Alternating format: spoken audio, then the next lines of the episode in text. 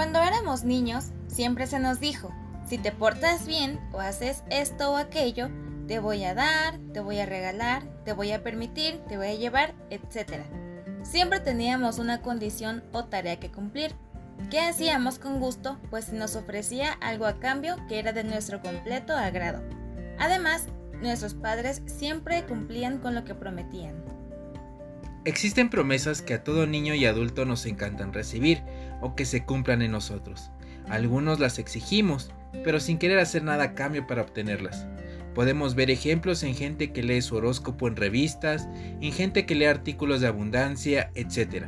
Algunos no pueden vivir en paz si no leen una de estas promesas por la mañana cuando se levantan. Otros sostienen que solo basta con pedirlas de rodillas y con confianza para recibirlas. Estoy segura que ya sabes de cuáles promesas estamos hablando. Exactamente.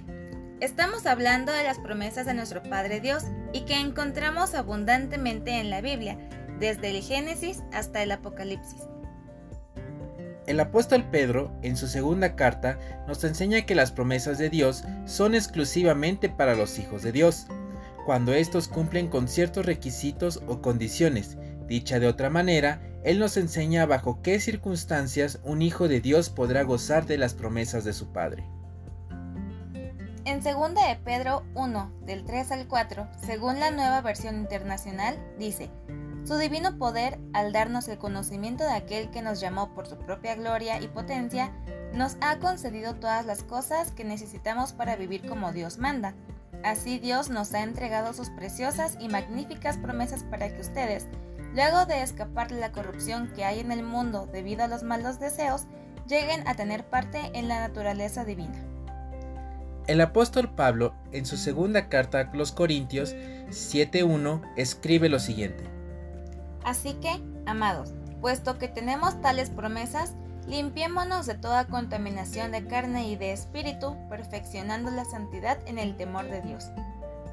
Para entender esto, se tiene que leer el contexto de Hebreos 6:12.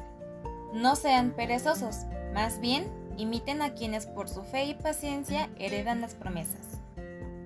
El autor de la carta a los Hebreos escribe esto en el contexto de la fe, o sea, la confianza en Dios, del amor a Dios y la obediencia a sus ordenanzas y su voluntad.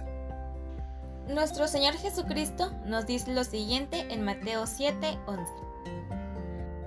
Si ustedes, que son malos, saben dar cosas buenas a sus hijos, con mayor razón Dios, su Padre, que está en el cielo, dará buenas cosas a quienes se las pidan. Pero hay condiciones. Esas las encontramos leyendo todo el Sermón del Monte, que se encuentra en Mateo capítulo 5 al 7. Allí Jesús expone los requisitos que se demandan de un discípulo suyo, para que éste pueda pedir y tenga derecho de recibir las buenas cosas o promesas de Dios Padre. No exijamos ni esperemos recibir o gozar de las promesas de Dios si no estamos dispuestos a cumplir con los requisitos que la palabra de Dios nos demanda. Mi deseo es que esto sea un incentivo para ustedes, para que conozcan y estudien lo que Dios en su palabra dice y luego se ponga en práctica, pues sólo así se gozará de las promesas de Dios en tu vida. Recuerda lo que dice Mateo 6:33. Más bien, busquen primeramente el reino de Dios y su justicia, y todas estas cosas les serán añadidas. No busques primero la añadidura, busca primeramente el reino de Dios. Amén.